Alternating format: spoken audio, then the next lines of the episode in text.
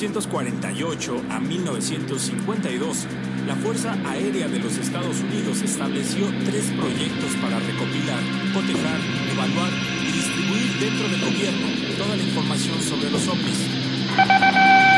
Headline edition, July 8, 1947. The Army Air Forces has announced that a flying disc has been found and is now in the possession of the Army. Army officers say the missile, found sometime last week, has been inspected at Roswell, New Mexico, and sent to Wright Field, Ohio, for further inspection. 19 de julio de 1952, sábado por la noche. A las 12 menos 20, los controladores aéreos de lo que ahora es el Aeropuerto Nacional Ronald Reagan de Washington divisaron siete objetos sin identificar en el radar. A 25 kilómetros al sudoeste de la capital, a toda velocidad. El gobierno no pudo seguir ocultando lo que sabía sobre ovnis, porque eran visibles desde el suelo, desde las torres de control e incluso por los pilotos. Sobrevolaban el Capitolio y sobrevolaban la Casa Blanca, ambos con espacio aéreo sumamente restringido. Мы захватили существ с другой планеты на секретной базе Каспутин-Яр. Tierra llamando a Lunave. Tierra llamando a Lunave. Tierra llamando a Lunave.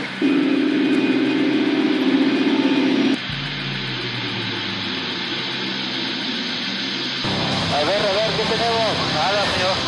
A ver, permítame que le busco. Metros. ¿Qué es eso? ¿Qué distancia más o menos lo tenías ayer? ¿Eh? Oye, usted, a ver, abusado, eso es como... Ahí van más. Van más, siguen más atrás. Son 10, 11 objetos.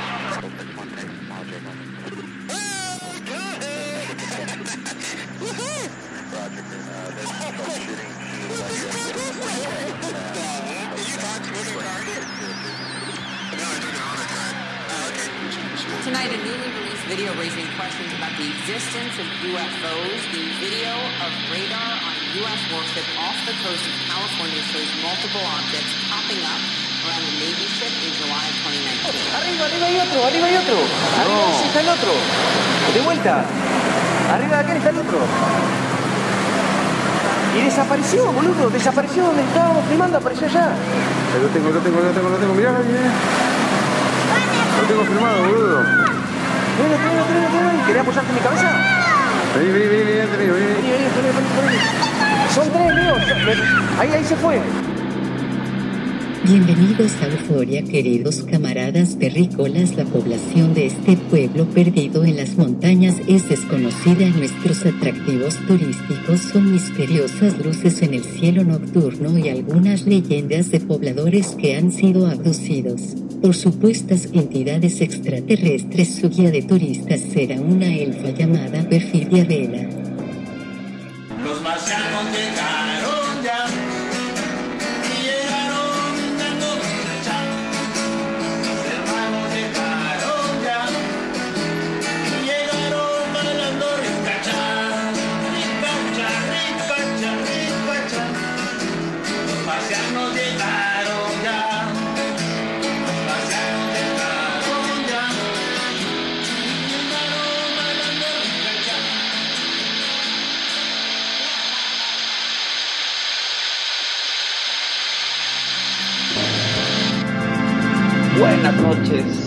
Público de Radio Consentido. Qué gusto para nosotros tenerlos aquí una vez más en esta población de, de población desconocida. Vaya pleonasmo que me acabo de aventar aquí en Euforia, donde la población es desconocida, población por conocer. Estamos en ya nuestro segundo programa del año, sí, ¿no? Segundo programa del año. Y pues bueno, ahora tenemos, tenemos la fortuna y el gusto de contar con nuestro colocutor, bueno, nuestros dos colocutores, este, a quienes voy a presentar en este momento. Y presentaré en orden, en orden que no es jerárquico ni de llegada ni de nada, solamente es aleatorio. Me lo presentaré a Toti, Toti Taken, ¿cómo estás? Bueno, para empezar, yo no soy locutor, ni mucho menos. Muy bien, pero buenas noches. Vida, Toti. pero pero te queremos, para nosotros sí, sos muy, nuestro pero locutor. Muy buenas noches. Buenas noches, Toti. Qué gusto tenerte por acá en este 2022. Hola, Rojo, buenas noches. Hola, Mati, buenas noches. Y está llegando Kenia. Hola, Kenia, buenas noches. Bueno, de a poquito se va sumando la gente. Muy buenas noches a todos. Mi nombre es Magnum Galvón, Mi como queridísimo Magnum, perdóname. No, no, por favor, este, mientras estábamos recibiendo y dándole la bienvenida a todos los que se van acercando a la radio, porque hoy tenemos un tema buenísimo. Aparte, tenemos a nuestro investigador privado, Toti, que ha estado todo este, el comienzo de este año investigando cosas nuevas. ¿No es así, Toti? Tal cual. Muy bien. Eh, tal cual es así. Estuve por Córdoba, estuve por.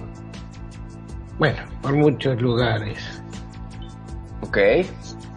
Estaría bueno que nos contaras algo al respecto. Dale, dale, contanos. Obvio, para eso vine. Pues te escuchamos, los micrófonos son tuyos. Bueno, anduve por por Córdoba y no por el por el Cerro Uritorco. El Cerro Uritorco hace muchísimos años que no ve, que no voy. Pero acá me ando, no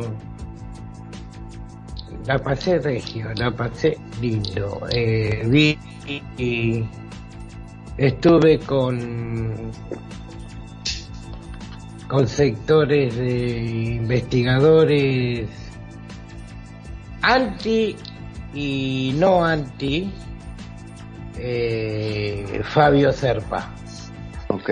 Fabio Serpa falleció el año pasado, en el 2021. Hola Francisco, Para, para nuestros oyentes que no están muy familiarizados con quién es Fabio Serpa, ¿podrías, podrías hacer un pequeño resumen de quién es? ¿de quién fue? Sí, sí, sí, bueno, de quién fue exactamente. Bueno, es porque sigue siendo una figura dentro del mundo de la ufología. Bueno, sí. Eh, en sus comienzos Fabio Serpa era tildado de charlatán y el único adolescente que conozco que juntaba sus recortes cuando publicaba su columna en el diario Crónica soy yo. Ok. No conozco a otro que se haya llenado carpetas y carpetas de recortes. Ok.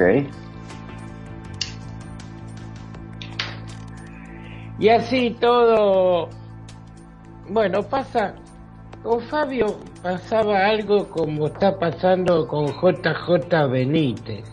Ujú, ujú. Eh, JJ Benítez se le está subiendo no sé qué a la cabeza. Ok.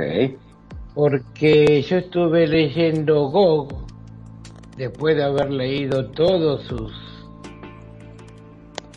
todos sus caballos de Troya. Los ocho, ¿no? Me parece que son. Sí, siete u ocho, no recuerdo ahora. El último no lo compré, me lo prestaron. Ok, ok. Eh, pero GOG sí.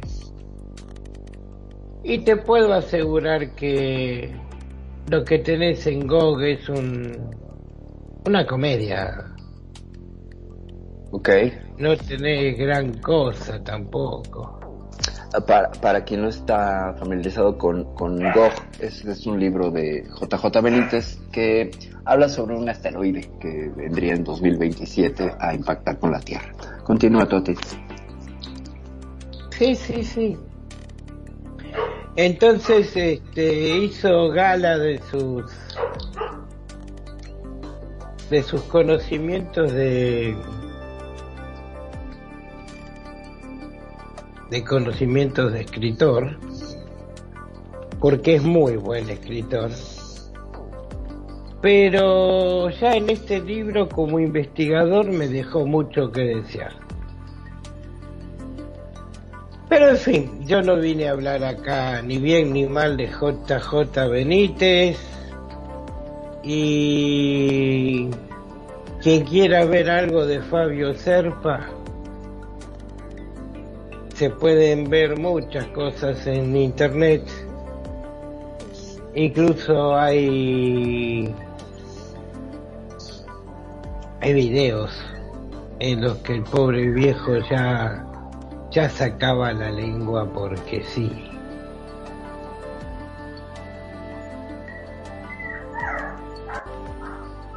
Ok.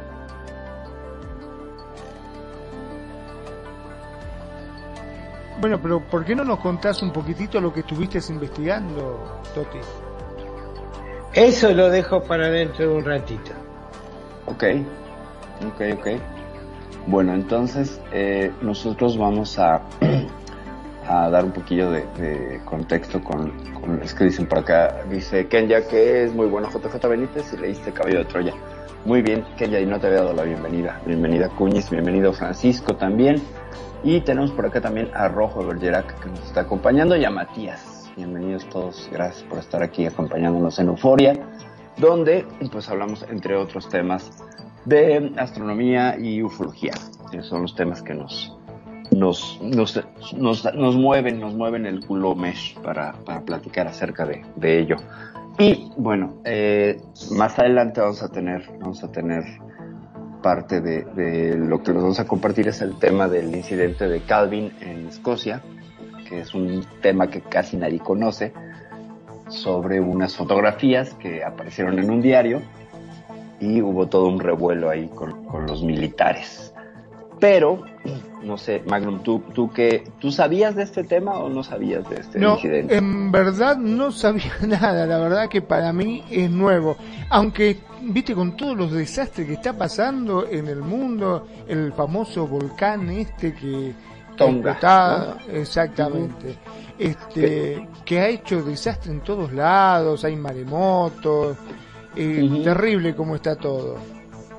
Sí, por ahí hay un investigador español que se llama Nacho Rojo, curiosamente rojo como rojo de Bergerac, que eh, él está dándole seguimiento a un par de, de, páginas que le dan seguimiento vía satelital al Sol, a la actividad de las coronas solares del Sol.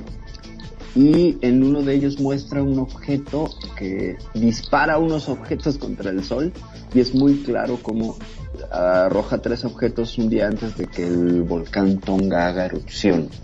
Entonces, si las actividades eh, magmáticas y volcánicas en este planeta están relacionadas con los ciclos solares y con las llamaradas solares, es muy notable como un día antes, justo en estos, en estos programas de seguimiento, se ve como un objeto como si bombardeara al sol y se nota cuando impacta este, esta como bala y sale la corona, se crea una llamarada solar que se dirige hacia la Tierra y entonces eh, viene al día siguiente la, erupción del Tonga, que por ahí hay otro video donde sale un objeto bombardeando justamente la, la, zona del volcán, el cráter del volcán, y entonces ya tenemos dos lecturas sobre el mismo incidente.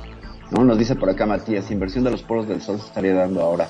Eh, no me queda muy claro si es una inversión magnética de los polos del, Sol, eh, Matías. Lo que sí es que se está terminando el periodo de mínimo solar, son periodos de cada 11 años, donde la actividad del Sol eh, pues cambia y de esto lo podemos notar en el número de manchas solares que aparecen en la superficie del Sol. Entre más manchas solares, más actividad y venimos cerrando un periodo de 11 años donde este, esta cantidad de manchas solares se redujo.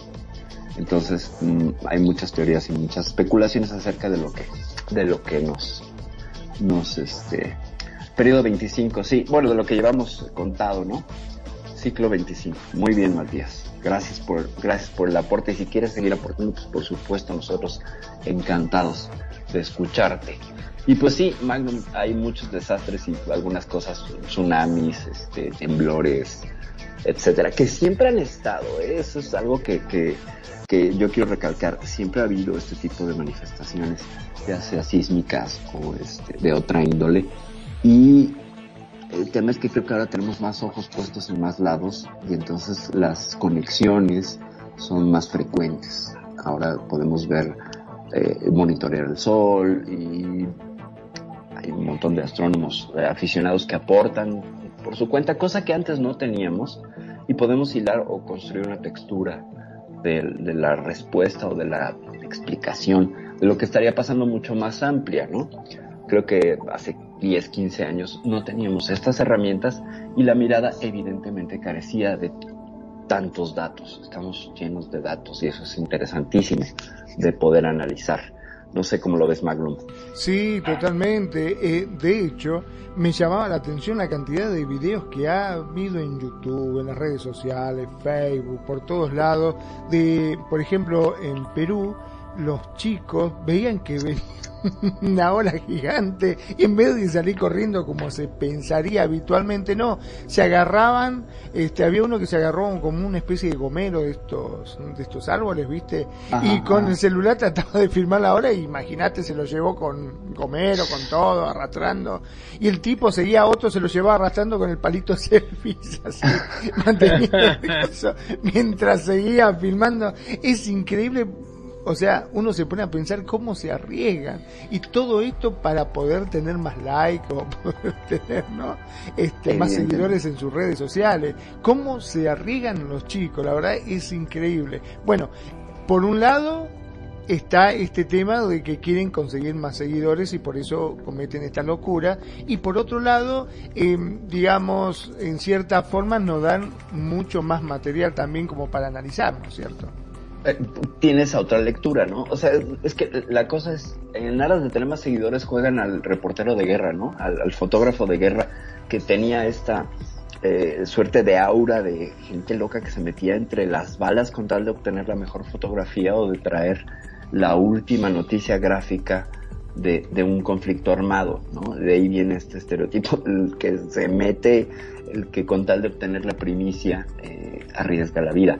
Solo que, pues bueno, con estos chamacos que obran de manera contraintuitiva, ¿no? Si viene la ola y se ve muy poderosa, pues corres y, pensar que si te vas a agarrar de un árbol, el árbol va a resistir cuando estás viendo que la ola tiene una fuerza que se puede llevar a edificios. Entonces, sí, es mucha irresponsabilidad, como dice, como dice Kenya, sí, por supuesto, pero en aras de, en aras del, del, ego y de levantar, eh, este llamar la atención de, de, de, ser alguien, ¿no? De construirte en base a los likes y en base a, a, la atención que recibes.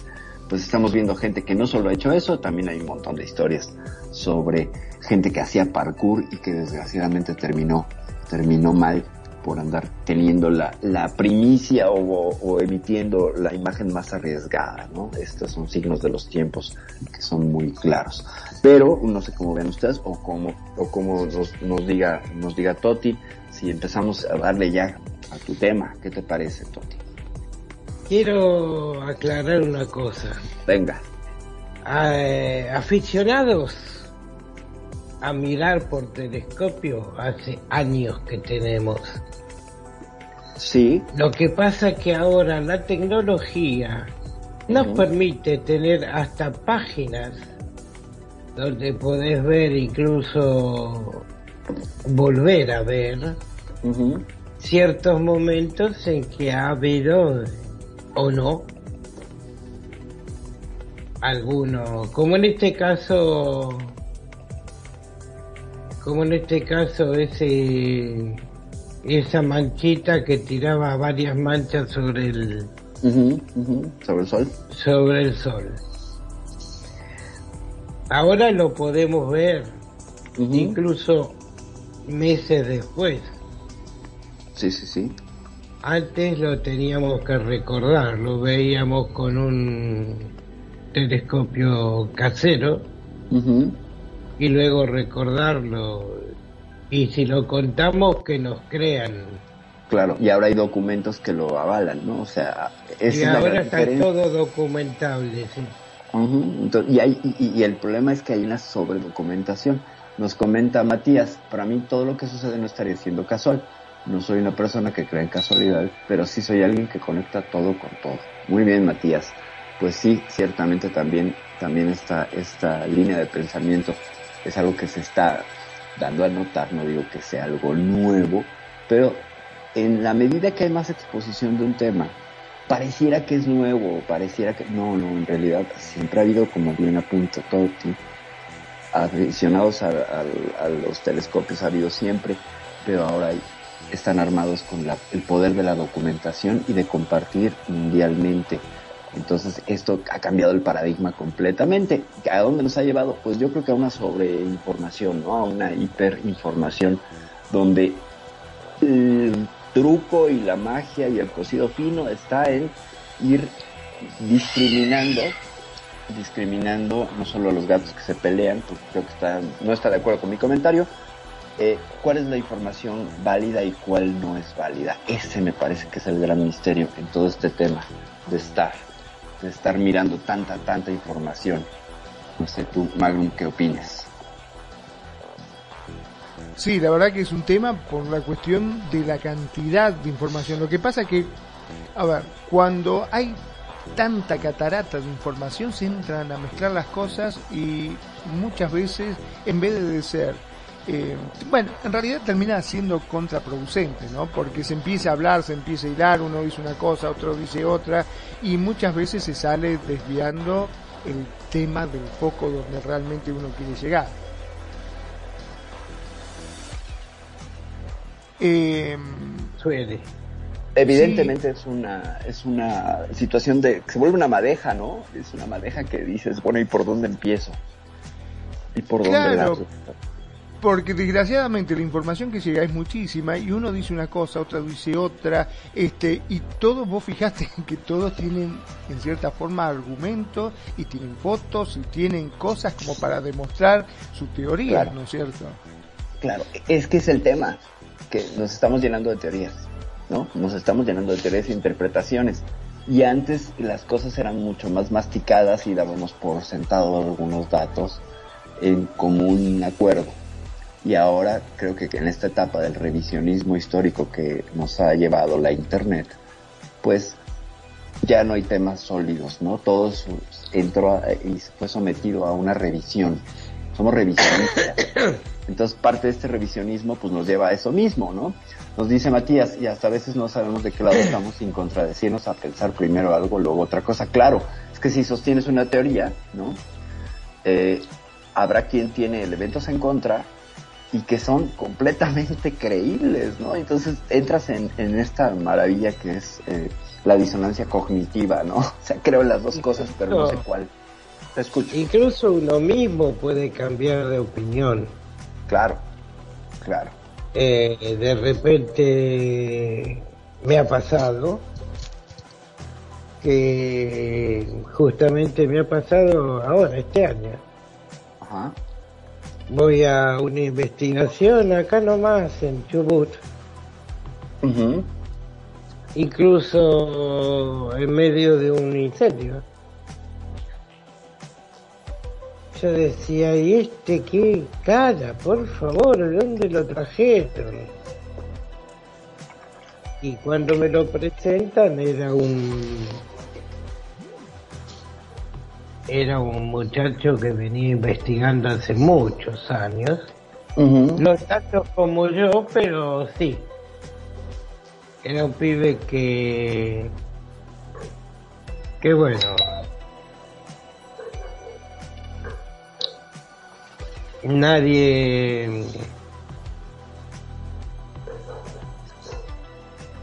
nadie podía decir nada malo de él creo Ok. Y bueno, y Creo. ahora sí, ya que entraste en el tema, ¿qué encontraste? ¿Qué viste? ¿Qué fuiste a investigar? ¿Qué te topaste? Cuéntanos, porque yo estoy que, bueno, no me, no, me- no, no, no me aguanto de la curiosidad. y si te dejo con la pelota picando No, el porque me a mí sí con gusto, pero a mí sí con gusto. Pero pues tenemos tenemos más público, no sé qué el público, si quieres lo hacemos a votación, público qué opinan, se aguantan media hora más a que nos revele Toti este misterio que trae o pues ya lo hacemos. Que hable, que hable, que hable. No sé, ustedes no digan. no no pero hay, hay bastante. Eh, No me arrepiento, primero no me arrepiento de haberme mudado a, a Chubut. Este, realmente acá pasan cosas, no por no como yo me lo esperaba por el lado de, del mar. Pero todavía sigo buscando y mirando hacia, hacia el este. Ok. Eh, sobre todo estando tan cerca de del de Golfo San Matías, ¿no? Para quien no ha escuchado o no te ha escuchado, este, un breve, una breve, una breve sinopsis del Golfo San Matías y lo que sucede allí, por favor. Bueno, eh, el Golfo San Matías desde la década de los 70 más o menos es un punto neurálgico de avistamiento de, inmersión y emersión de naves extraterrestres. Que serían, tiene otro, no son ovnis, ¿no? ¿Cómo se llaman? Osnis. ¿no? Osnis. Los Osnis, Os- exacto. Los que son objetos sumergibles. sumergibles no identificados, pero son ovnis también, porque volar vuelan. Claro, claro. Por ahí los tenés en una en una ida y vuelta de media hora y de repente pluf al agua pato. Ujú. Porque se meten al agua a una base, ¿cierto? Nos comentabas que ahí hay una, una, una base. Eh, se dice, siempre se dijo que hay una base sumergida. ¿Y qué está Pero de ¿A ahí que yo lo pueda haber corroborado está muy, muy lejos. Claro, porque además no es algo que digas, bueno, voy a tomar un barco y voy a verificarlo, ¿no? Pues evidentemente no, porque hay, hay una serie de complicaciones, ¿no? Requerirías un sonar y equipo, inversión, bla, bla, bla.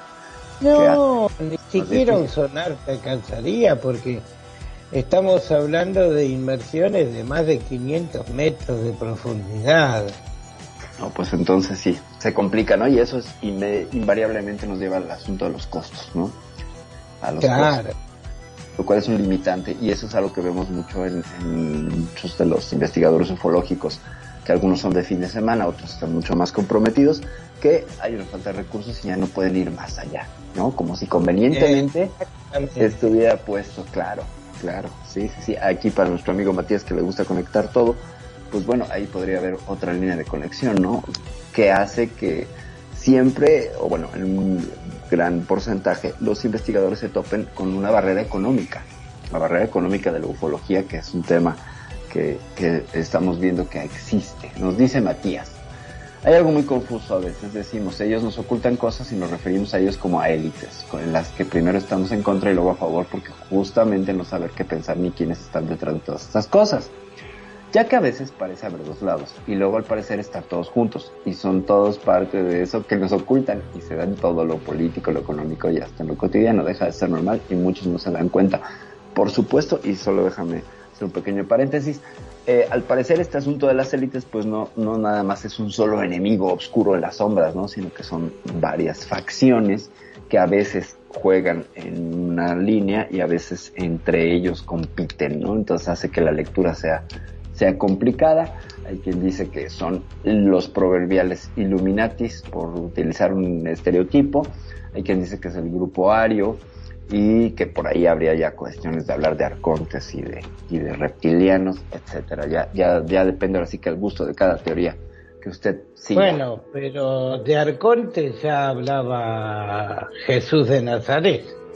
Y, y antes se hablaba también de los arcontes, sí, claro. Y, este, y este, este gobierno, ¿no? De los, de- del controlar las energías más que controlar a las personas, sino que es un control energético y este, muy profundo y nos llevaría a hablar de estos ritos reptilianos de que comen bebés y el adenocromo y todos estos asuntos, que es muy interesante, por supuesto que es muy interesante. Pero volvimos al punto. Entonces, en, en el Golfo San Matías parece que hay una base y algo que nos habías comentado en programas anteriores que me pareció súper interesante es que pareciera que hay un corredor con esa base, ¿no? Que se conecta con otro punto y ya no me acuerdo en qué otro punto, si nos puedes, si me puedes al menos a mí dar luz al respecto. Bueno, de acuerdo con lo que yo he podido identificar por este lado, les recuerdo, yo estoy en la costa de Chubut sobre Puerto Madryn, Ok. una ciudad hermosa, Esto al sur de Argentina, muy al sur. a 1300 kilómetros de Buenos Aires, Ok. Estás más cerca de la o sea, Antártida que otra 1300 kilómetros al sur. Si te descuidas, sí, estoy más cerca de las Malvinas que de Buenos Aires, Ok. pero de la Antártida ni hablemos. ¿Qué tan cerca? No, no, bastante, pero no es tanto lo, lo cerca o lo lejos. Eh, la Antártida, de la Antártida no se habla. Ok. Bueno, entonces, No sé pero si me hablan- explico. Sí, sí, te explicas. Hablemos del este corredor. ¿Es un túnel? ¿Es un corredor? ¿Qué es lo que desde Golfo San Matías sale hacia el norte, no? Es hasta donde me quedo. No, no, no. Eh, de, de la- el tema de los corredores bajo las montañas es del otro lado, del oeste. Ok. Entonces, esa sería solo una base. Hace unos años de entrar en a la altura de Mendoza y y bueno, me cortaron el paso los militares. Ok. Dice, a pesar de tener amigos militares y toda la música, me dijeron, no podés seguir. Está bien. Sin Pero- ninguna razón. pero- no, no, no, sin ninguna razón. Le digo, bueno, está bien, pero ¿dónde puedo conseguir datos sobre esto? Para, para juntar una bibliografía. Claro. Eh, volví a tu casa, me dijeron. Ok. Como suelen ser estas historias cuando cuando no existen, pero ¿por qué están los militares, no? Siempre es esta, esta asociación avistamiento o zona un hotspot estas zonas calientes de avistamientos ovnis y presencia militar, ¿no? Y, y- y negándolo Bueno. todo, ¿no? Pero eso tiene una explicación también. Compártemela. Eh, los militares son una fuerza de choque armada que responden a, a ciertos personajes que incluso algunos se los han nombrado hace un rato. Lo cual yo no comparto, por ejemplo, que hablen de Illuminati. Yo tampoco mucho, pero porque la raíz es como difusona. Pero bueno, están ahí, están los arcontes. Incluso hay una anécdota, Venga. Pero es de España. Yo no, no tengo nada que ver ahí, ¿eh? Ok. Una Ya- ya- chica que se paraba, se paró a tocar el violín como los dioses. Debajo de un arco, creo que fue en, en Córdoba, en la provincia de Córdoba, en España, Ok. Y tanto hicieron, tanto hicieron hasta que la chica se tuvo que ir, Ok. porque a alguien le molestaba que esa chica estuviera haciendo música en ese espacio. Ok. Moviendo energías. Exactamente. Aparte un arco que históricamente tiene lo suyo. Ah, ya. Ok. Y no mucho más, ¿eh? Ok, ok. Pero, oh, en fin, esas cosas que pasan. Magnum, ¿cómo ves? Pasan en este mundo. La verdad que hay muchas cosas que, que me asombran cada día. Bueno, tengo que contarle un furcio que yo me he cometido y no puedo dejar de, con- de Venga, venga, venga. Una vez estaba en una reunión, este, yo llegaba y bueno, como ustedes saben que a mí me encanta todo este tema de los ovnis, más de una vez cuando se reúnen y, y hablan al respecto siempre me llaman para que participe. Y estaban hablando uno y yo llegaba y empezó sí, porque resulta que los ovnis y los ovnis, yo, viste por dentro como el chavo, decía, uy, qué bruto, póngale un uno. Decía, está diciendo ovni. Entonces Ajá. nada, viste, cuando me tocó a mí digo, eh, querrá decir ovni. Haciéndome el langa, viste, el tipo la Ah. tiene clara. Y me dice, no Claro. animal. Dije, ovni, objeto submarino. Ah, está bien, claro, ahora entiendo. Sí, no sabía dónde meterme, viste. Me quise hacer canchón y me salió malísimo, me salió malísimamente mal. No sabía dónde meterme. Pero bueno, ahí aprendí, ahí aprendí que existe esa palabra. Fíjate que, que a veces esto de los OSNIs y los ovnis y todo, y luego uno queda como, como asni, ¿no? De pronto por andar eh, no sabiendo la terminología, cosa que a todos nos ha pasado. Y más ahora que vinieron nuevas categorías, ¿no? Estos famosos UAPs, que ya Sí, es la categoría que quieren en- imponer, ¿no? Totalmente. Sí, sí, sí, sí. Y, y que además es desde la eh, nomenclatura en, en inglés, ¿no? UAP, ¿no? Un Identified eh, Aero, quién sabe qué, eh, fenómena, fenómeno aéreo. El caso es que sigue siendo lo mismo, yo soy ahí sí de la vieja escuela, me parece que incluso el término platillo volador con todas sus imprecisiones que vienen desde Kenneth Arnold en el 47, me parece que es un término de uso tan común que mete a todos en la conversación. Claro, y porque vamos a veces guap- pasa, ¿no? Que no tenga forma de plato, porque muchas veces uno asocia a que si no tiene forma de plato, dice, no era un plato volador, era un habano volador, porque hay muchos que tienen forma de habano. Además, los originales ejemplo. platos voladores eran triangulares. Te escucho, Toti. Toti, Toti, por favor. Que sí, que sí, que siga.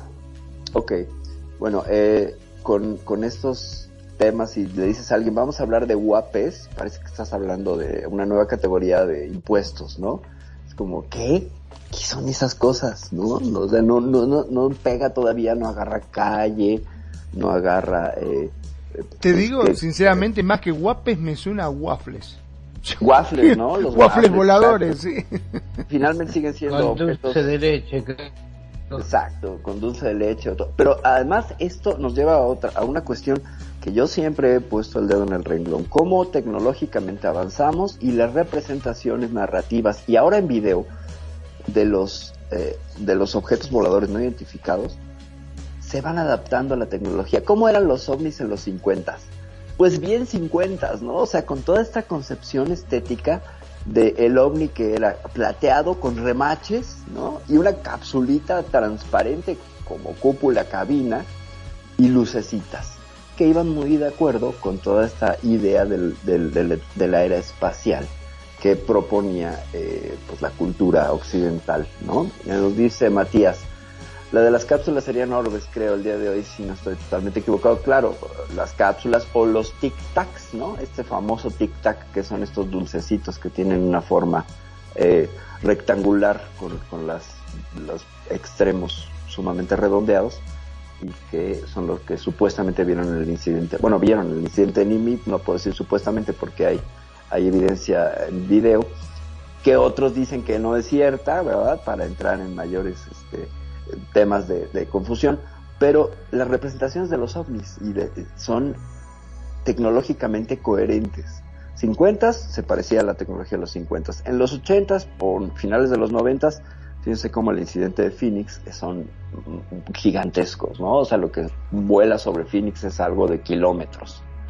Y ahora estamos viendo cuestiones cambiaformas, eh, unas luces que, que se pueden convertir incluso en una suerte de columnas de luz, eh, algunos que se ven como si estuvieran hechos de humo, hay una suerte de, de, no sé, se ven como mucho como fenómenos meteorológicos y vienen mucho al caso con esta imagen que todos deben de tener más o menos presente con la película El Día de la Independencia, donde las naves invasoras venían camufladas en nubes.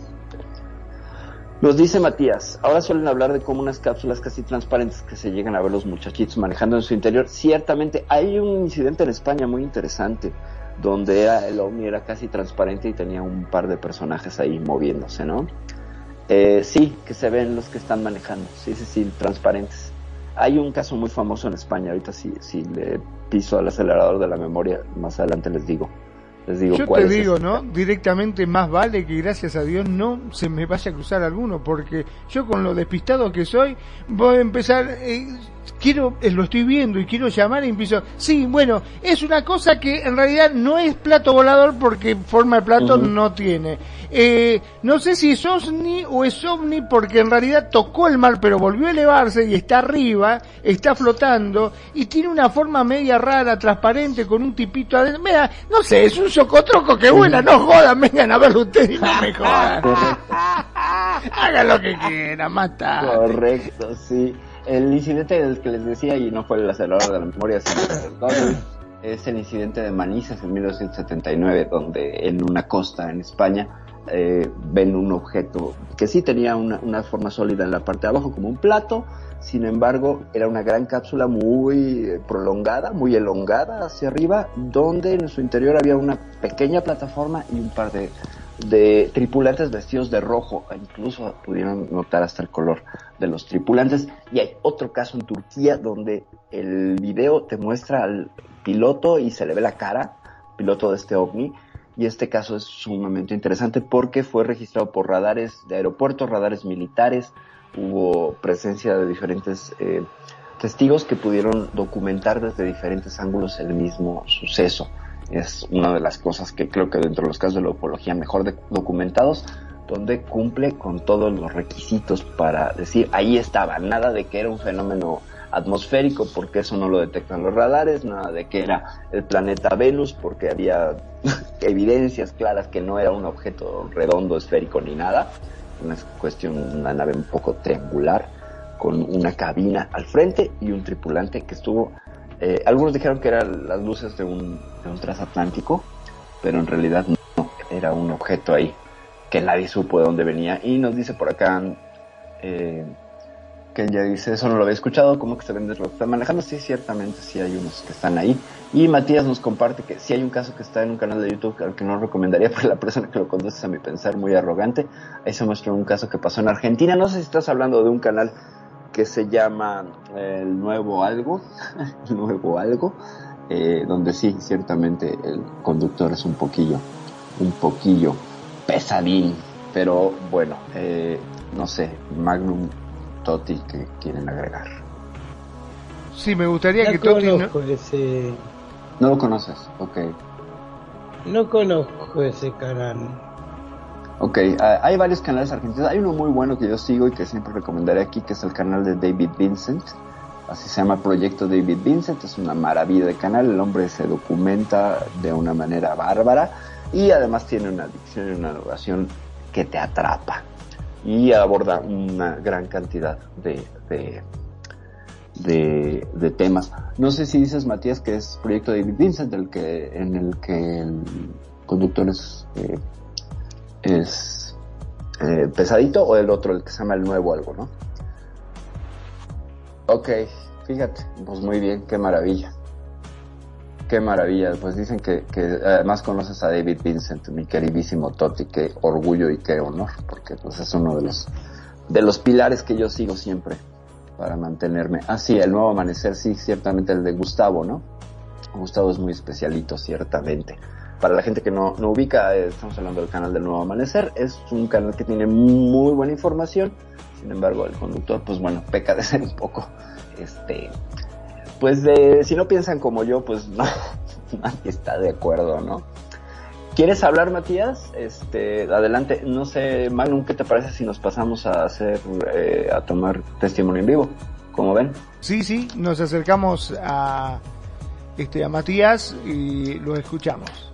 Ok, entonces dejamos la, pasamos a SL entonces, cerramos la conversación en Skype. Bueno, ustedes me dicen si me pueden escuchar. Perfecto, te escuchamos bárbaro. Fuerte y claro. Bueno, les comento. Eh,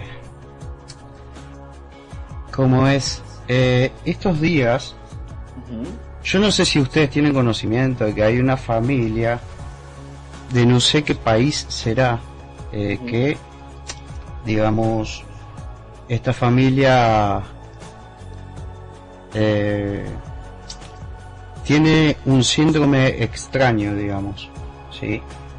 Y, y bueno, eh, en este canal, este muchacho al que les digo, eh, empezó como a agarrarle punto a esa familia, está diciendo que esta familia son reptilianos en la Tierra. Eh, si me escuchan, porque yo tengo ahora el sonido apagado, me lo pueden decir por acá por, por el chat. Perfecto. Eh, bueno, este muchacho es como que agarró esta familia que tiene un síndrome extraño que se llama Barber Sai. ¿sí? Y co- eh, comenzó, digamos, a, a hacer videos, ¿sí? Con una arrogancia terrible, burlándose de la familia, diciéndoles que son feos. Y bueno, mucha gente, seguidores, creen que esto es así, que estas personas son, digamos, eh, reptilianos en la Tierra.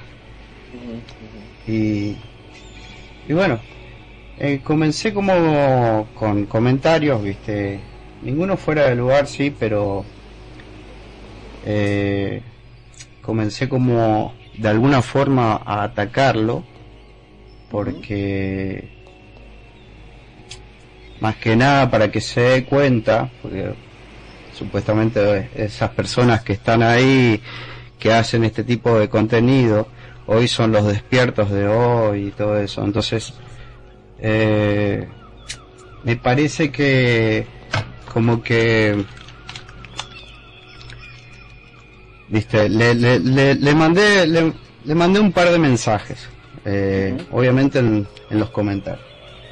Y bueno hasta que el chabón agarró y digamos eh, hizo que, que los comentarios eh, o sea se bloqueen directamente ya no se podía escribir más comentarios.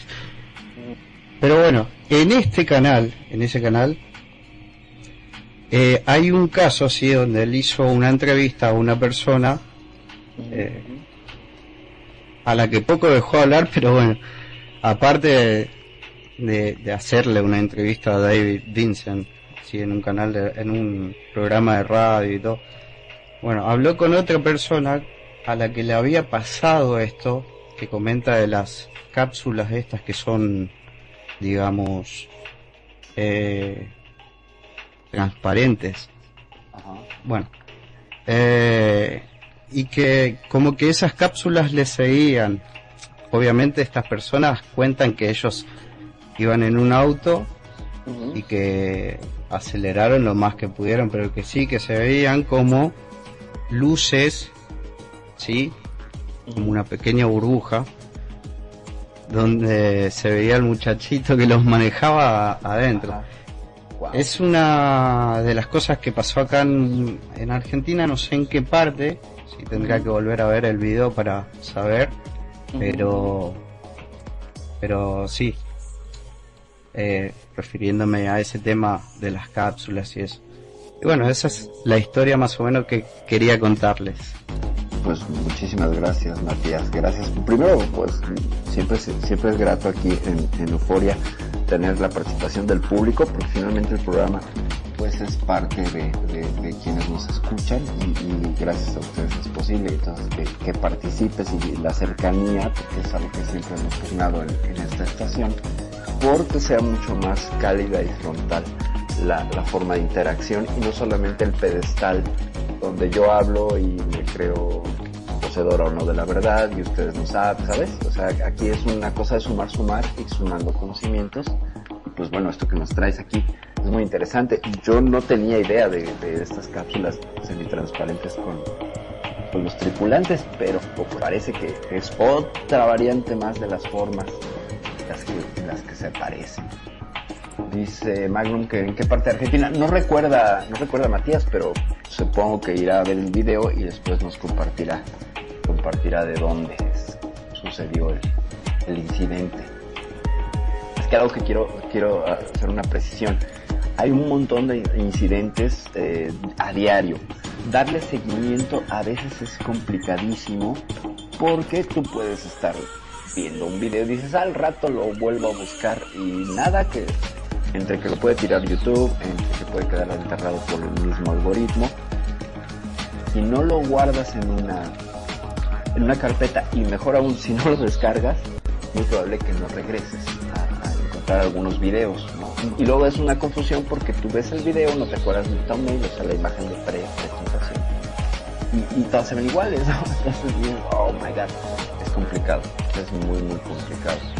Pero eh, Orbes, dice Matías, exactamente, Orbes. Orbes que hay de diferentes tamaños, ¿no? Y que hemos platicado aquí ya acerca de algunas orbes que son registradas, por ejemplo, ya cual, algo que me parece muy sensacional porque no hay nadie que esté buscando capturar o crear algo en la cámara de seguridad. A veces es un, es un mero testigo inerte que, que revela cosas muy importantes. Por eso las cámaras de seguridad tendrían cierto, cierto, entre comillas, grado de credibilidad. Pero no sé, Magnum, ¿tú qué opinas en esto? Toti, este, no sé. Bueno, eh, acordate que Toti me parece estaba teniendo problemas para comentarnos este, por Second Life. No sé si tendríamos que volver nuevamente a ese A Skype. a Skype. A ver si me escuchan. Ahí está, bárbaro, perfecto. Ahí te Ah, me, me escuchan horrible, pero bueno, acá estoy. Ok, es- nos regresamos a Skype, si quieres. Pues si ya no hay más participaciones, nos regresamos a Skype. No, no, sigamos acá, sigamos acá. Ok, perfecto, entonces pues, hagamos, hagamos más diálogo. Entonces que ya pasó más de media hora, señor, estoy contando el tiempo y voy a presionar con, con que nos reveles qué tanto viste, qué tanto Yo no sé qué tal me escuchan, si bien, si mal. Para mí es mejor el Skype. Pero... Pero bueno, eh, gracias Mati, gracias Kenia. Pero bueno, entonces sigo por acá. ¿En dónde había dejado yo? eh, Ah. te en que andabas, bueno, retómalo donde gustes. Vale. Eh, esto de, de nuevo amanecer estuve poco tiempo suscrito a este canal. Sí, sí, en ese sentido sí, es mejor, es mejor hablar por Skype. Pues regresémonos a Skype. Este, Digo pero yo ya tengo que hacer todo de nuevo, ya, volver a encender el celular, entrar al Skype en el celular, Te cuesta, te cuesta técnicamente regresar entonces. bastante. Ok, nos quedamos aquí entonces. Te escucho. Eh, hay han habido situaciones que yo a ese chico de supuestamente chico de nuevo amanecer Ajá. la verdad creo que fui suscrito a ese canal durante cuatro o cinco meses, más no, seis ponele. Ok, ok. No me gusta que me chamullen, no me gusta que me quieran hacer creer que desciendo del mono, porque no, no desciendo un carajo del mono. Así que, bueno, yo estoy de acuerdo con otras filosofías de creación de la vida. Pero es así. Es así y... Nada. Ok. ¿A poco? Dice Matías que... Pero cuéntanos eso en voz, Matías, por favor. Vuelve a abrir tu micrófono. Eso sí me interesa. Otro. Otro David Parceriza, otro charlatán. Están hablando de David creo. No de Parceriza. Ah. Sí, sí, de Vincent. Sí, estamos centrados en la escena argentina. De los youtubers argentinos. Ah, ok, traes delay, pero no te preocupes, este, tú ábrelo, te escuchamos nosotros en tiempo. Sí, lo único que eh, tendría que bajar el volumen de, mm, este, De la de. Second Life, eh, claro, Ajá. del streaming, porque si no se escucha streaming. doble. Y te da delay. Eso es el problema.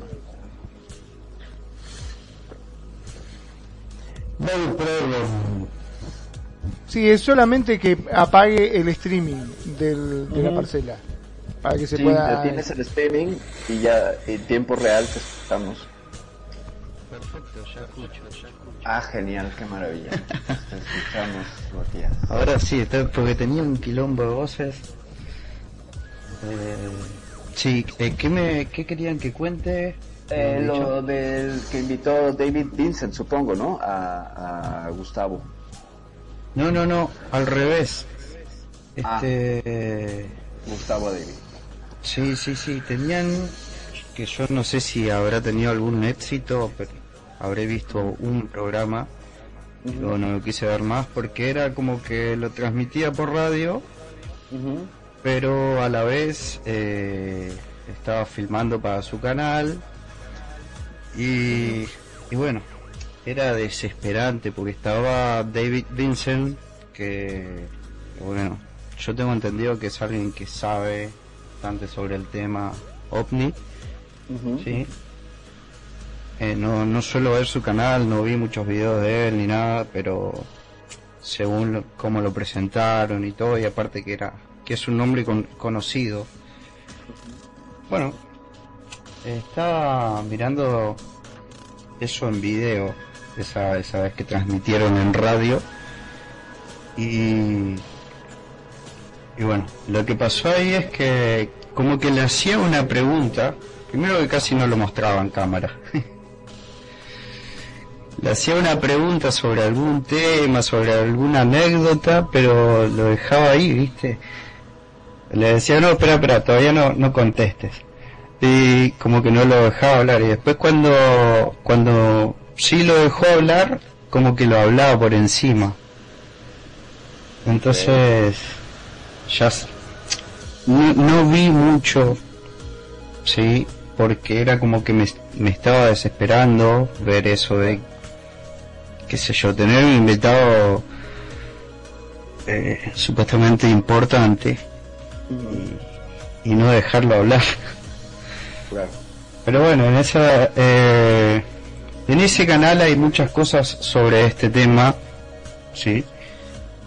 Eh, en uno de ellos hay este, este, este video que hizo una entrevista a una mujer que le pasó esto que le conté de las de los orbes o algo así, no sé cómo, cómo vienen a llamarlo el día de hoy.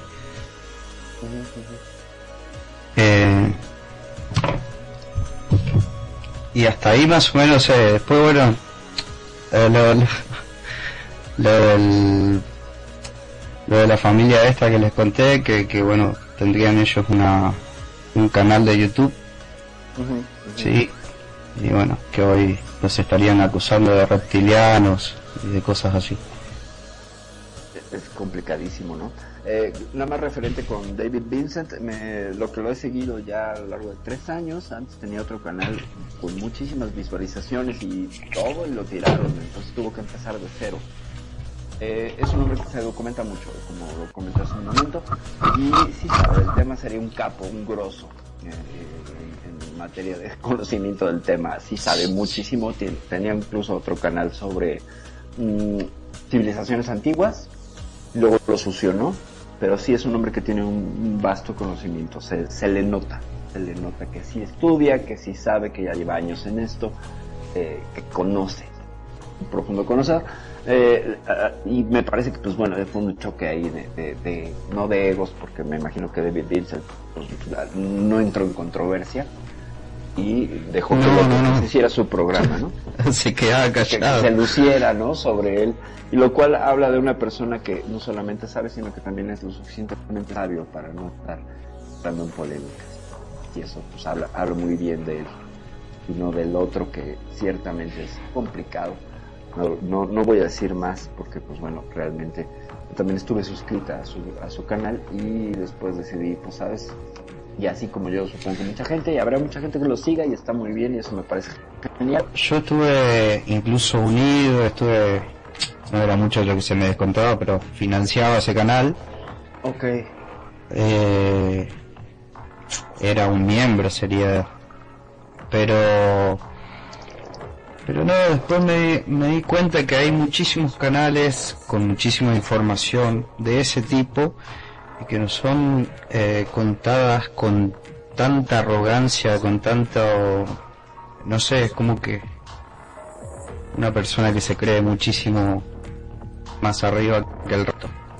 Claro, y, y justo lo que decías con el asunto de los de, de los que se sienten despertados ahí, ¿no? El, el síndrome del despiertado, de yo tengo un conocimiento, por tanto puedo ponerme en este juego de soberbia sobre ti y hacerte menos. Y entonces dejar de verte horizontalmente, lo cual pues me parece que es un error, porque finalmente, no porque alguien lea o no porque lleve muchos años en un tema, pues va a saberlo todo, ¿no?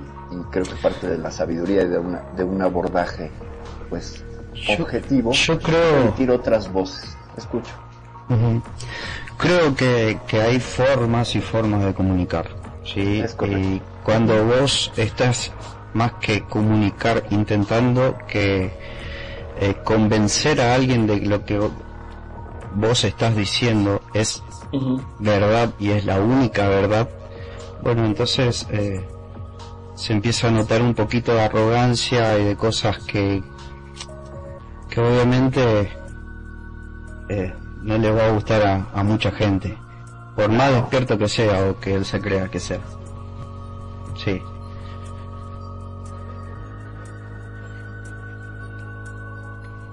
Le cree muchísima gente, tiene 900 mil suscriptores, 999 mil suscriptores en un canal y en el otro 140 o 150 millones, algo por el estilo. Wow.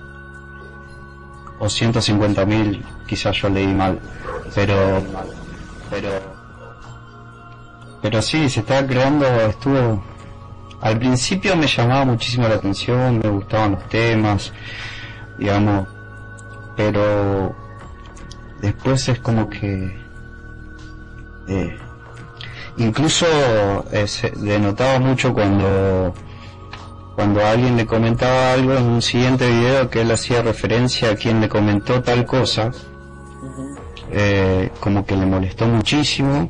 Para los que hablan, decían, para los que dicen esto y lo otro, los que defienden esto y lo otro, ¿entendés? Es como que te sentís dueño de la verdad. Si nadie tiene derecho a opinar y lo que vos estás diciendo es y listo. Entonces, Claro, claro. Entonces fue así que, que no, no lo soporté mucho estos días, bueno. Eh, le venía comentando, tratando más que nada, sin, sin faltarle el respeto, de que se dé cuenta de sus actitudes y, y bueno, en, los videos que los que yo iba comentando me hacía desaparecer el, el comentario o directamente estos días lo que hizo fue desactivar los comentarios después de que el último comentario era el mío. Wow. Wow, qué complicado. Qué, qué complicado. Porque además, fíjense, y ya para cerrar este arco narrativo dentro, dentro de aquí de Euforia, es eh, critican las élites por ser totalitarias, por ser eh, Y son parte. eh, mm, tener un pensamiento fascista que limita, que niega al otro en su opinión y ellos se convierten en lo mismo. Entonces es súper paradójico porque finalmente con este discurso de mm, tener el conocimiento sobre este tema, las élites, los arcontes, los reptilianos, bla, bla, bla, pues finalmente lo que te llevaría sería compartir el conocimiento y ya, ¿no? Y de alguna manera no creerte el papel del héroe que despierta a todos y que los que no despiertan son tontos, ¿no? No, eh, Eh, la claro, paradoja. Exactamente. Eh, incluso yo, sí hay un, un canal que recomendaría que tiene, también habla de estos temas. Eh, y que es un chico seguramente que mucho menor que este otro que te hablo. Y que tiene una seriedad para informar eh, impresionante. Estoy hablando de, es también un argentino. Eh, su canal es Noticias Ocultas X. Ok, no lo conozco. Eh, y no sé si será otro charlatán, pero al menos no trata de implantarte la idea de que él tiene... eh, por ahora se está dedicando simplemente a informar y tratar de meterte la idea de que lo que él está diciendo es verdad. Claro. ¿Te hace dudar? La recomendación. Ya la apuntamos.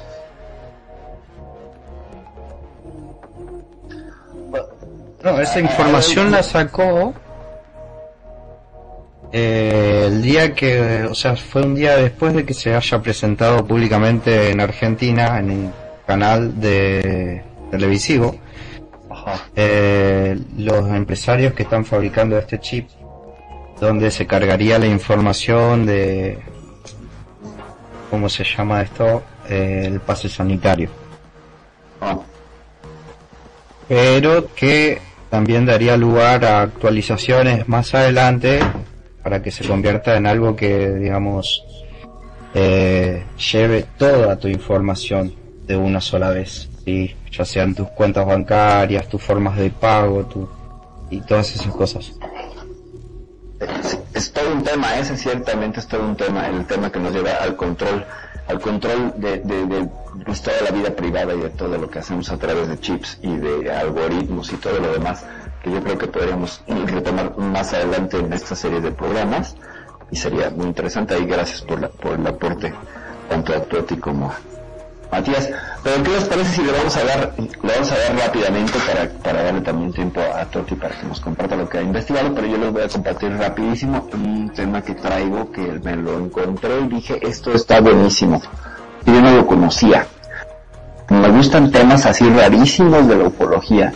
Es parte de lo que trato de, de traer aquí, aunque luego me la pase hablando de Roswell. este, eh, hay un incidente en, hace 50 años en, en Escocia, no sé si lo conocen, es el incidente Carbine. Si alguien lo conoce, eh, que lucha y de verdad es que sí le busca y sí le, sí le, sí le, le gustan los temas del misterio dentro del misterio. Eh, no sé qué opinen, Magnum, si quieren le damos, que es mole de Calvin. Sí, sí, sí, vamos a darle, tranquila. Venga, eh, vamos a hablar primero de, de, de un personaje que es clave en esta historia, que es Nick Pope. Lo habrán visto si ustedes siguen alienígenas ancestrales en las mesas de debate que hacen con este hombre dueño de la revista eh, Legendary Times, este el clásico del meme de Aliens, eh, Georgius, no me acuerdo cómo se apellida. Eh, Nick Pope ha sido invitado. Nick Pope es, es una especie de Fox Mulder, ¿saben? Es como el Fox Mulder de la vida real. Mulder de británicos. Él tenía un puesto muy interesante en el gobierno inglés.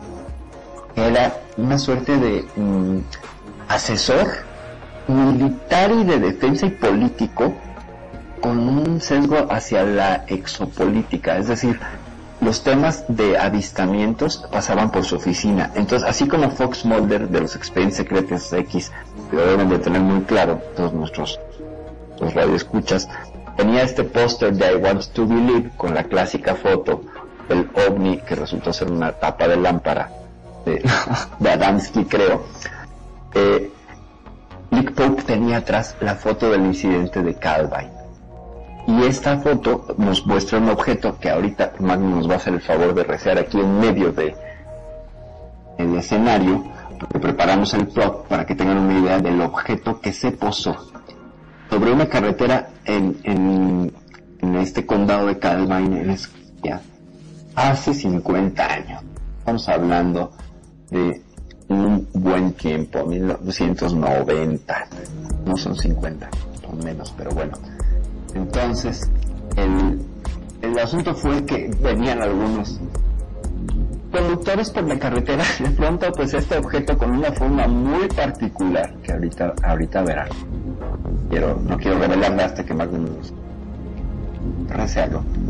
Eh, estaba suspendido campechana y cómodamente sobre la carretera, lo cual evidentemente llamó la atención y más la atención la llamó porque había unos aviones Harrier, ustedes saben que estos aviones Harrier pues son muy característicos del gobierno británico, estos aviones que pueden despegar y, y aterrizar de manera vertical, que desafían, desafiando todas las, todas las convenciones de la aviónica y de hasta 1934 por ahí que fue que lo ese modelo. Y, y estaban pues volando cautelosamente como un enjambre alrededor de este objeto lo cual evidentemente hizo que llamara la atención y alguien toma una serie de cinco fotografías increíblemente nítidas del objeto y los Harrier. Este alguien va al, periódico local, que sería una suerte de, de pues, mm, es que el pueblo es muy pequeño, entonces el periódico ni siquiera era una, una, una publicación eh, dedicada completamente al periodismo. También había anuncios este, pastorales, ¿no? Anuncios de la gente que, que tenía negocio a página completa en esta suerte de pasquín periódico. Y surge aquí el gran, el gran. Ya lo vieron, ya, ya vieron el objeto, está sobre sus cabezas. Y pues bueno, lo que están viendo es una, una giro para que lo puedan apreciar sobre todo en la bueno, a ver si lo podrías girar más un tantito para que lo veamos de lado porque tiene una característica muy, muy interesante. Esa es más o menos la textura aproximada. Lo que les estoy presentando es la representación que viene de dibujos lineales de material que cayó en manos del gobierno de, de, de Inglaterra. Pero el asunto es que llevó esta persona las fotos al periódico local y del periódico local se les ocurrió la brillante idea de decir, bueno, necesitamos contrastar la información con los militares a ver qué opinan. Y entonces le llaman a los militares, muchas gracias Magnum por tirártelo. Y entonces eh, llegan los militares en las fotos, que estaban ellos por supuesto enterados de lo que sucedía, así ahí estaban los Harriers, ¿no? Pues precisamente la persona un poco, editor del periódico, poco inocente y le confiscan el material.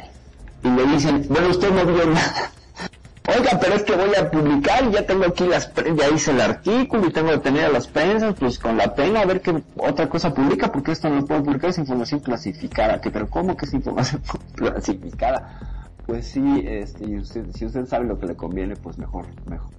No, este, no le mueva. Oh, pero Dios mío. Entonces, finalmente, eh, estas fotografías llegan a mano.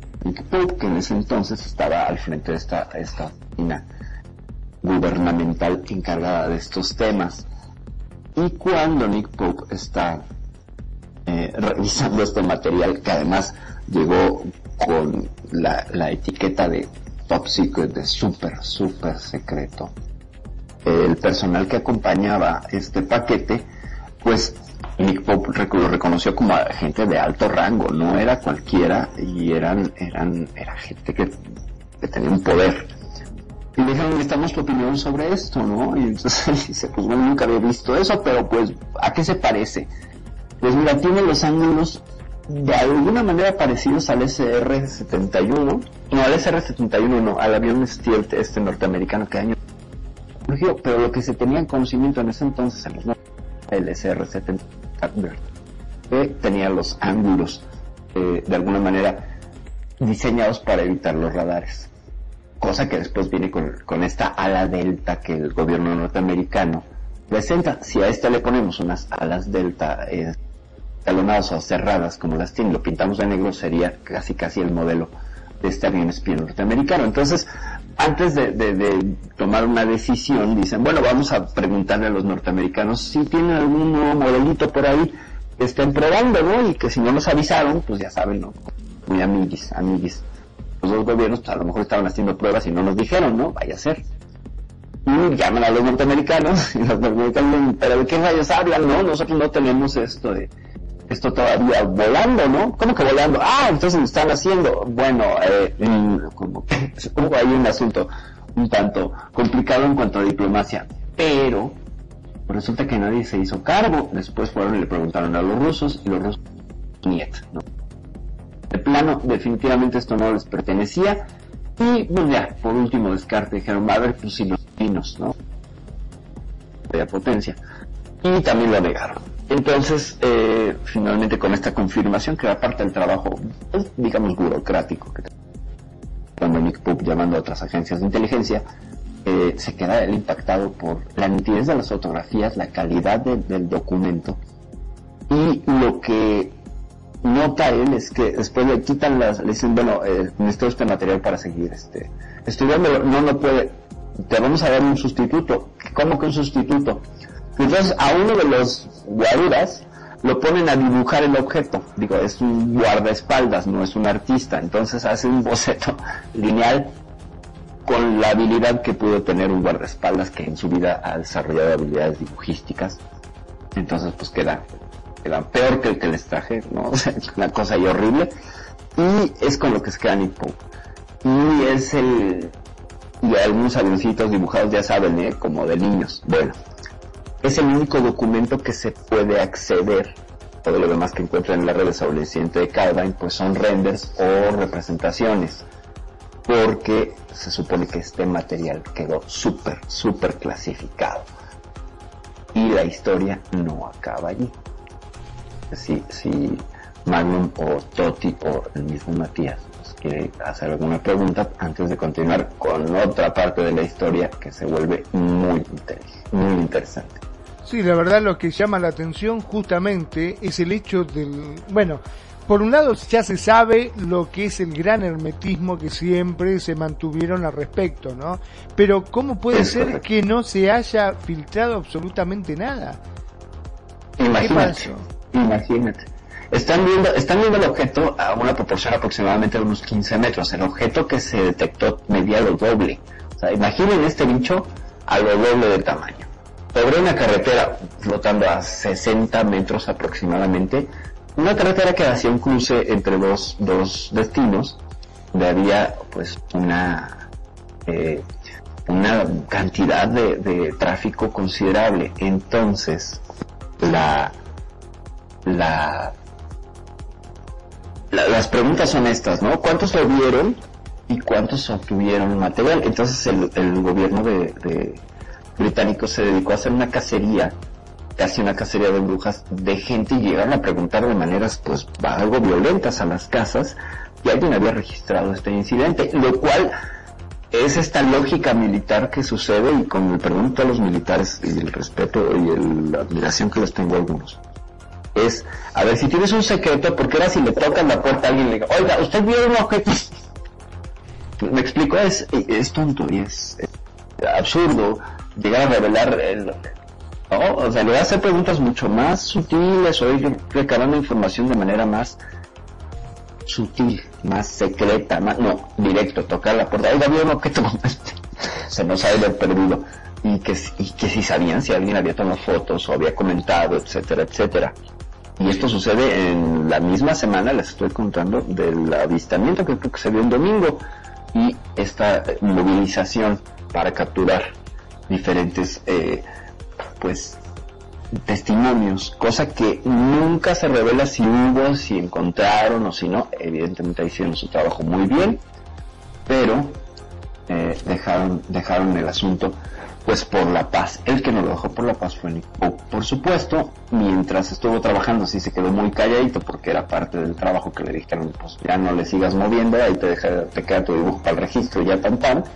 Pero el asunto es que el, incidente de Calvin pues se vuelve sumamente interesante por tantos factores de hubo testigos, evidentemente hubo registro de radar militar, si no los aviones como hubieran llegado, y la calidad de las fotografías que dice Nick Pope, él vio las, la- las impresiones de las fotos, y que era el documento más claro que había tenido en sus manos, después de haber trabajado como 10 años en Argentina, sobre un incidente eh, con un objeto volador no identificado. Y además con estas características yo no me precio de saber y de me precio tener más o menos buena memoria pero yo he visto un objeto con esta forma y este color.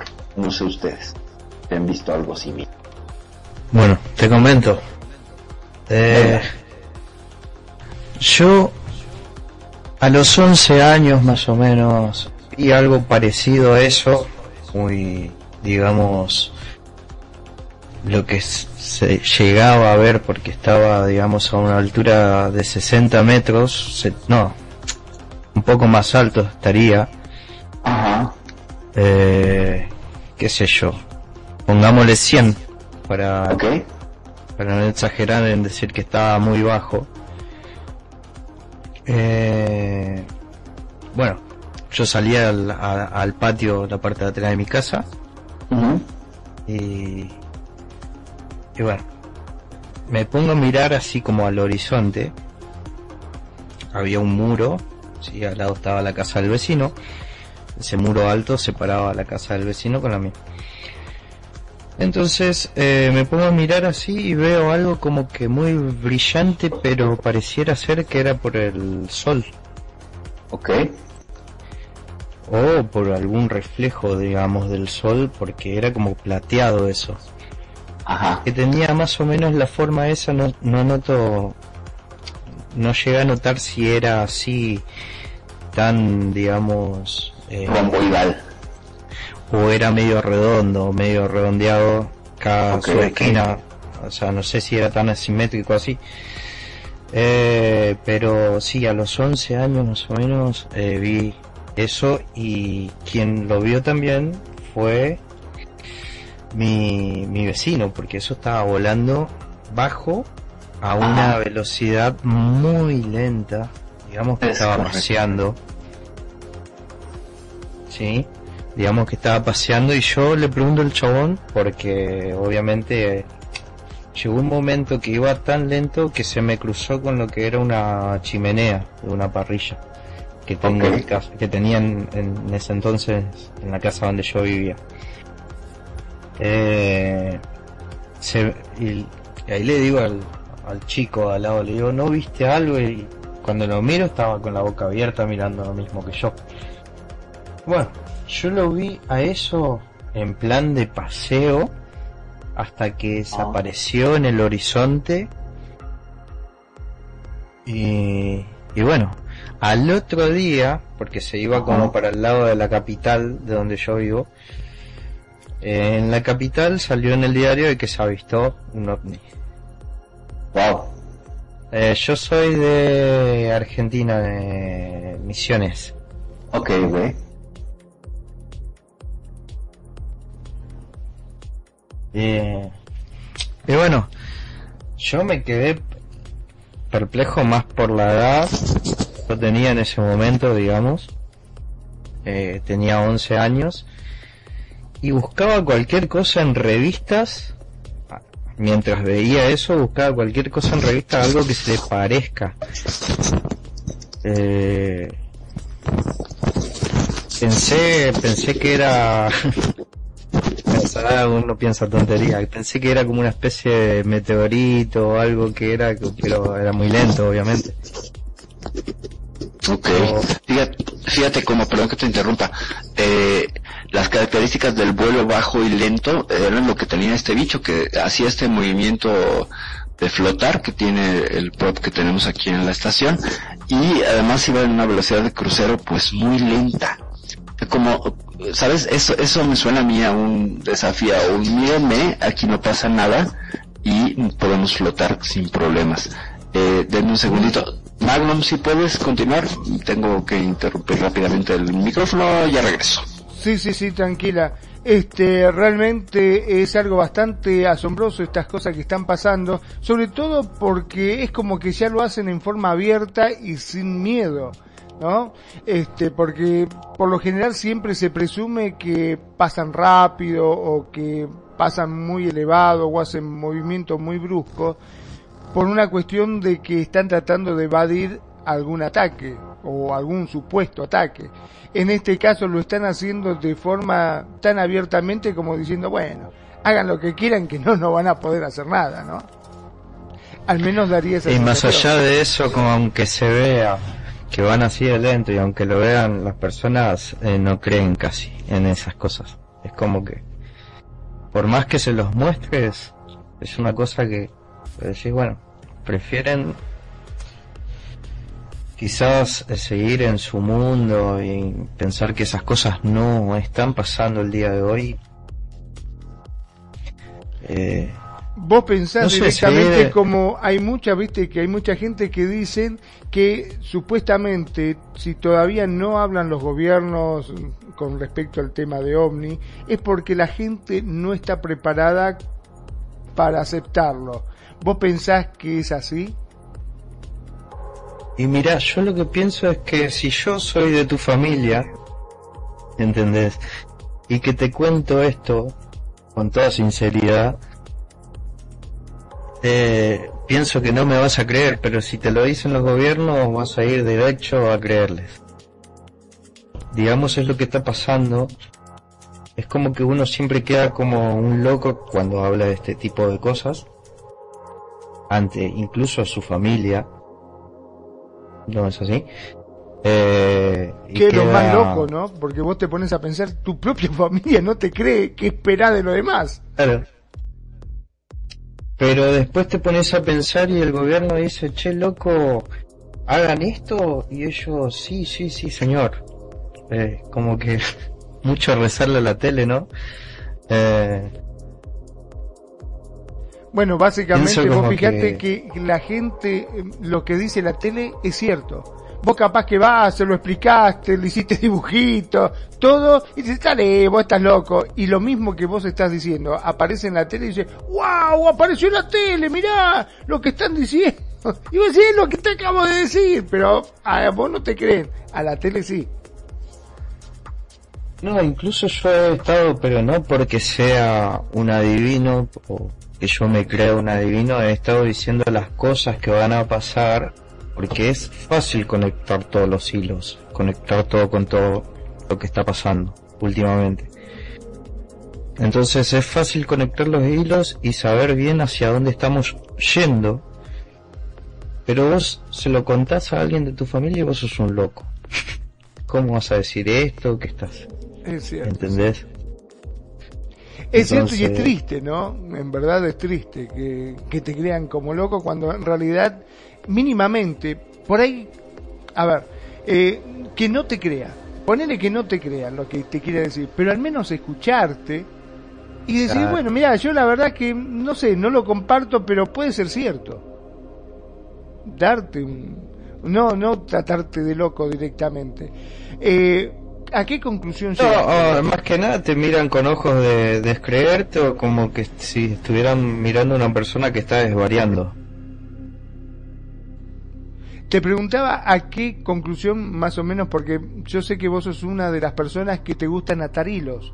Y viste con toda la erupción del volcán, que bueno, como bien comentó Perfidia, se vieron naves que estaban atacando el sol, después eh, hasta inclusive había naves que estaban atacando justamente el lado donde está el volcán. Eh, ¿Qué conclusión pudiste llegar? Sobre ese tema, mira, No, no, creo en que particular, ¿no? Con todas las cosas que están sucediendo. con todo, por eso te digo, con todo lo que está sucediendo, y mirad, para mí todo tiene que ver con todo. Eh, no sé cómo piensan las personas que no se dan cuenta o no lo quieren ver que lo que está pasando no es algo que se puede tomar como normal, cotidiano y habitual. Eh, no sé. Pero vos, vos pensás que puede vos- ser por algo de la naturaleza o que sea No, no, algo... No, no. Para mí son planes. Todo planeado. Incluso, a ver, si vamos a lo que es conectar, a ver si me puedo explicar. Digamos, eh, tecnología 5G, ¿no es así? Eh, vamos a meternos un poquito ahí. Eh, Sí, para, Vacuna. dame un segundito que justamente Toti ya nos deja porque sí, efectivamente para nosotros ya son las doce y media. Bueno, vos sos de Misiones, yo soy Mar de Plata, Toti también somos todos argentinos y se le hace ya tarde, ya es hora de, de ir a descansar porque se levanta muy temprano. Este, muchísimas gracias Toti como siempre por acompañarnos, por darnos tu aporte, Toti. Gracias. Gracias, Toti. Ya ando por acá, perdón. Porque delira mucho. Muy bien, muy bien. A- Aquí lo acompañaremos a los delirios. A Mati. Muchas gracias, Toti. Gracias.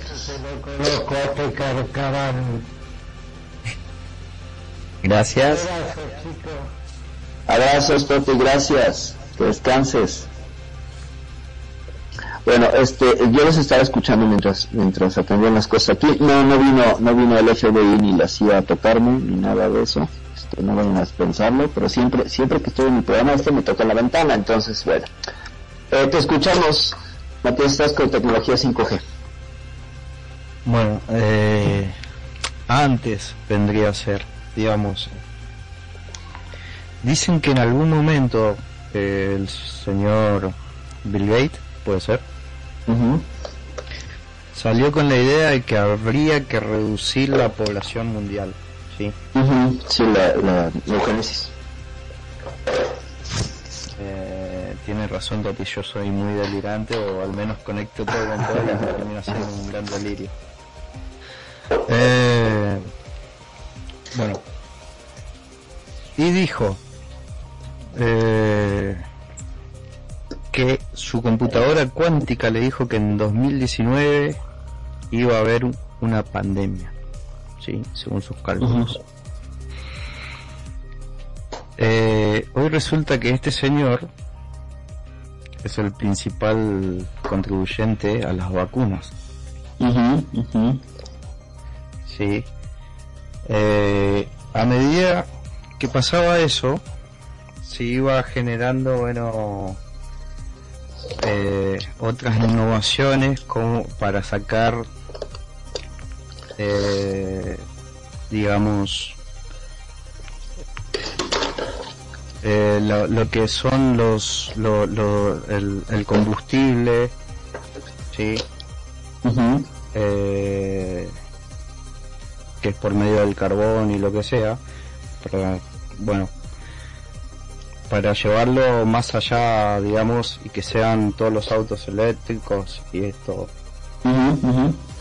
Bueno a medida que pasaba eso iba avanzando lo del tema del 5G en 2019 creo que empezó todo eso Sí, sí, sí. Sí, y yo iba co- como conectando hilos, ¿sí?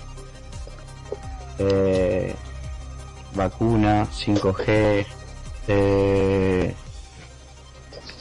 re- eh, reducir la población mundial.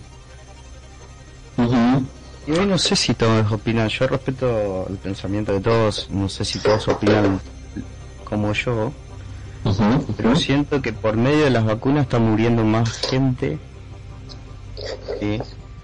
y que están acelerando todos estos planes como por ejemplo eh, sacar sacarte que ya no sea un alimento la carne ¿sí?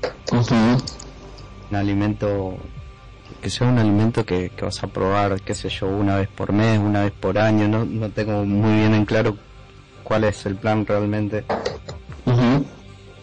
eh, bueno, y que toda esta gente está conectada entre sí. ¿sí? Mientras uno va sacando una innovación, el otro va sacando la otra.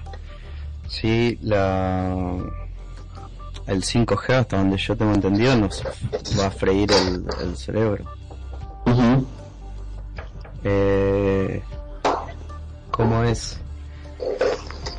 pienso que, que todo está conectado como para que nos empecemos a sentir mal. ¿Sí? Como para que de la nada empecemos a morirnos. Bueno, eh, justamente para este año también noté que habían... Eh, que iban a desclasificar, puede ser, lo, lo de lo- los archivos clasificados de ovnis y todas esas cosas. Que justamente este año se iban a dar, qué sé yo, conexiones y todo ese tipo de... Realmente para mí está todo conectado. ¿sí? No sé si me supe ex- explicar, pero creo que hoy día te están matando por medio de las vacunas, están reduciendo la población, están, qué sé yo, hablando de una pandemia que es más fuerte de, lo que es. Y, y bueno, no sé si alguno de ustedes comparte más o menos mi pensamiento. Una cosa lleva a la otra.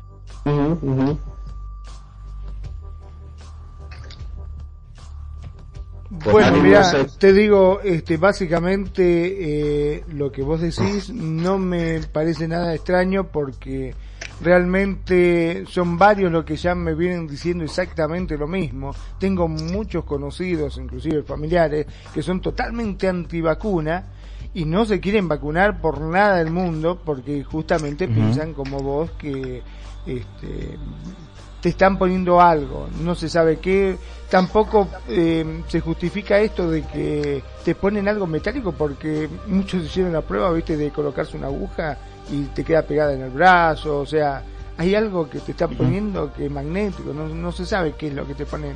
Bueno, hace, hace unos días sacaron un comunicado donde ra- raramente se equivocaron donde no se tenían que haber equivocado los del gobierno, sí, donde decía que la, la vacuna Pfizer, sí, que primero que tenía, pero después no tenía este gran componente que estaban hablando, sí, pusieron en el comunicado que esta vacuna venía con grafeno, sí, con altos grados de grafeno. Y luego salieron a rectificar, no rectificar, sino que a, a arreglar eso que, que salieron a decir, a decir, no, nos equivocamos, quisimos decir que no tiene grafeno. Pero en el comunicado lo pusieron que sí, que tiene. El grafeno es un metal pesado, sí, es un óxido de, de, de, un metal sería que produce eh, como le dicen magnetismo y que pudiera estar produciendo todos estos casos que se están dando de trombosis eh, eh, más que nada enfermedades que tienen que ver con el corazón Y supuestamente ellos a qué se lo atribuyen el uso del grafeno. O sea, ¿por qué le ponen grafeno? Eh, No sé, no te sabría decir porque obviamente no tengo conocimiento de por qué lo hacen, pero yo no confío en ese tipo de cosas. En Argentina, sí, y no te lo van a mostrar por la tele, un caso se filtró. y Se mostró por la tele, murió una nena de tres años. Sí, que se llamaba Ámbar. La mamá la vacunó la nena al otro día se despertó le dijo, mami, me voy a jugar con las chicas, le dijo, vos jugá acá en el jardín, le dijo. La mamá la dejó 15 minutos y cuando volvió la nena estaba muerta. Esa es una. Después murieron al menos eh, casos que más o menos se conocen acá en Argentina porque nadie lo está promoviendo, ¿sí? Unas cinco personas más y otras que se quedaron con con problemas de pérdida de memoria eh, dolor insoportable de cabeza digamos eh, dice que se le hincha el cerebro Y bueno, entonces yo lo relaciono eso con que, ¿qué nos están aplicando? ¿Sí?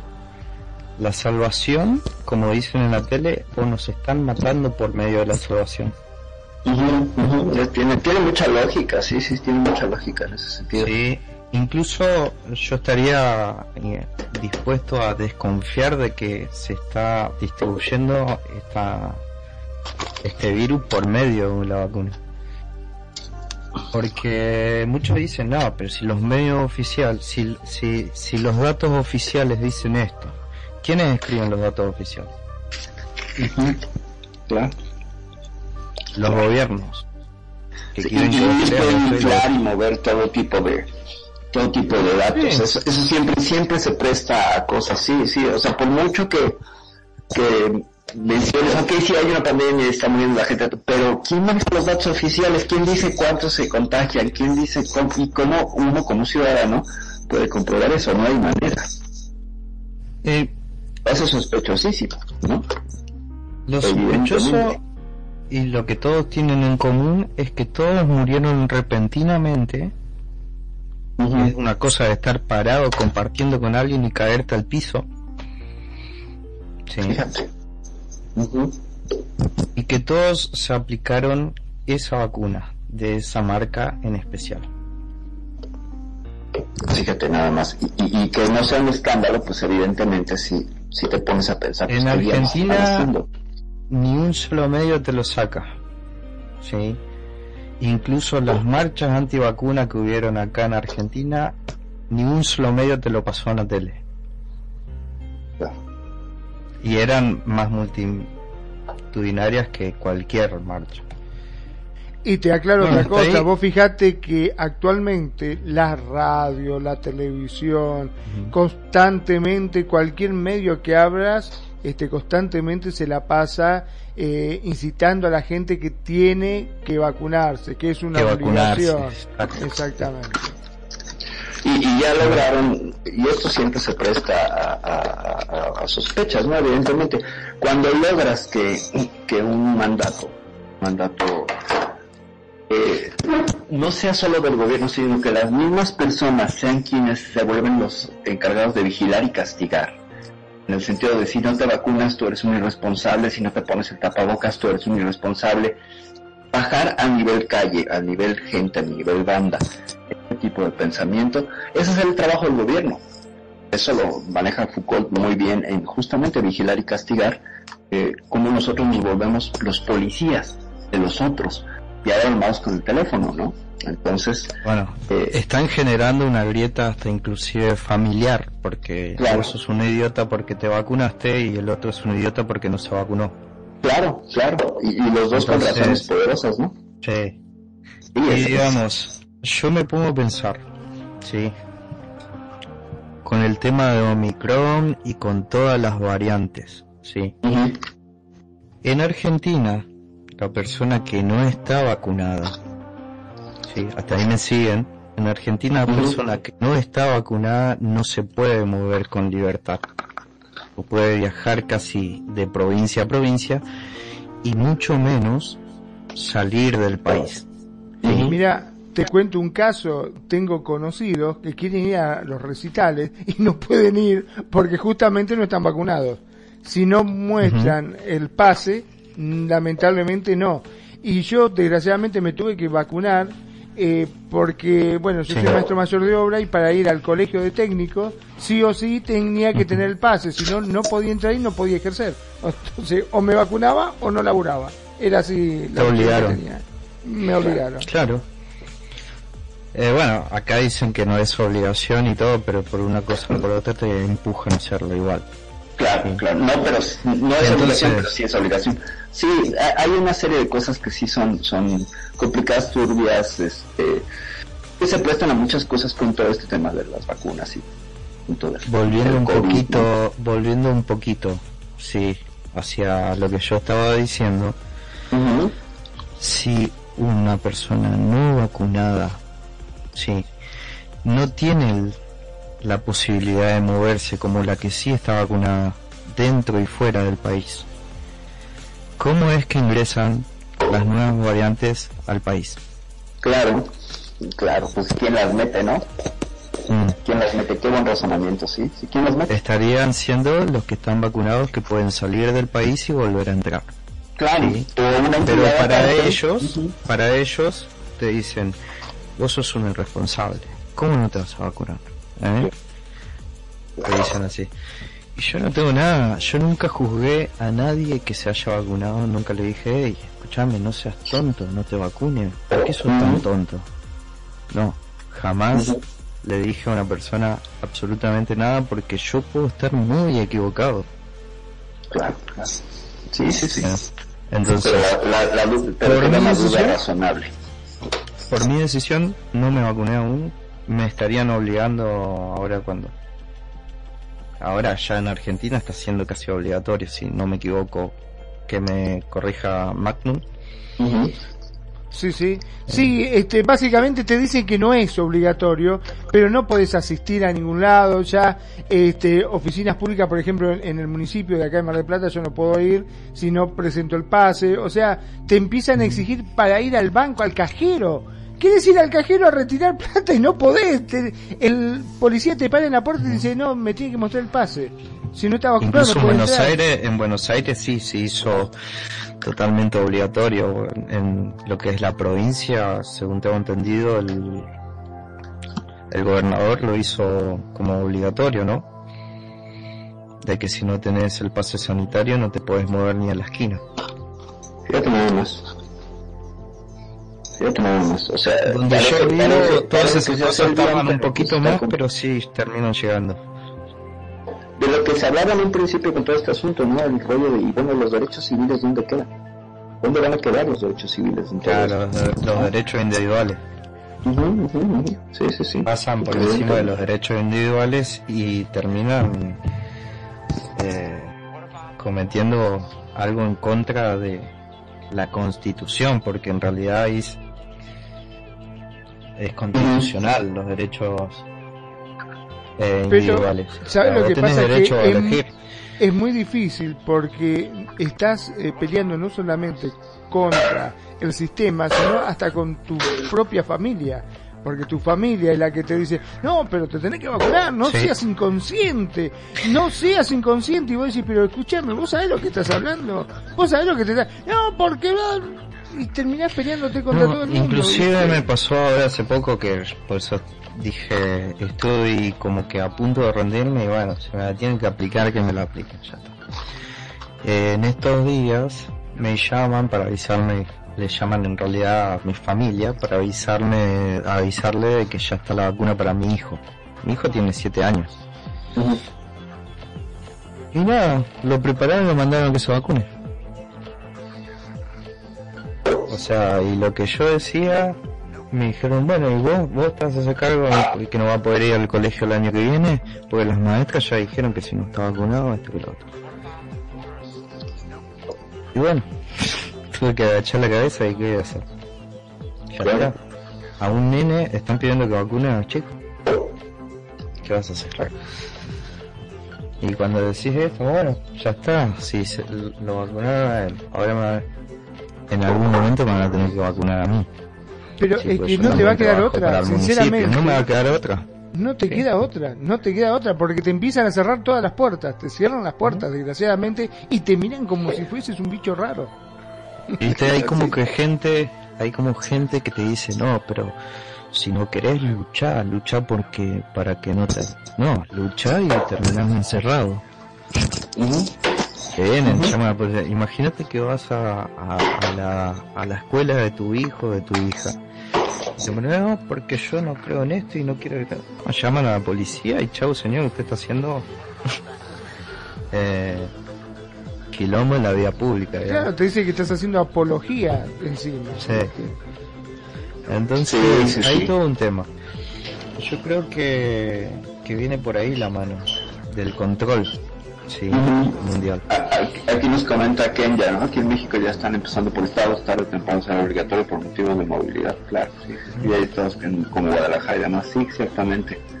Por ahí es que viene.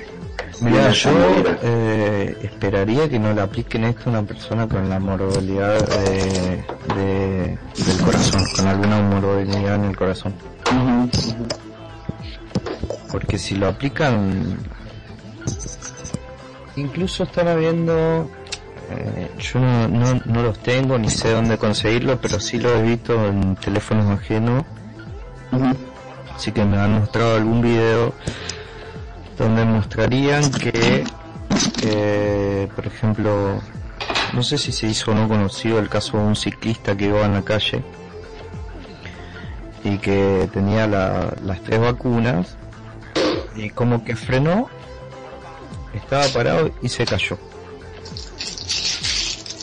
Eh, eso, es- eh, todo eso estaba tomando una cámara, sí, que estaba, no sé, eh, estaba ubicada como dándole al ciclista, ¿no es así? Eh, justo cuando pasa lo del ciclista, que el ciclista se cae, la cámara muestra como una interferencia. Yo no sé si no vendrá por ahí. La mano. Digamos como que... No sé, por algún motivo yo siento que... Sí, como que esconden que todo. está- que están mata- que verdaderamente, está- ¿no? que- Exacto, sí, sí. Yo siento como que están matando a la gente por medio de la vacuna.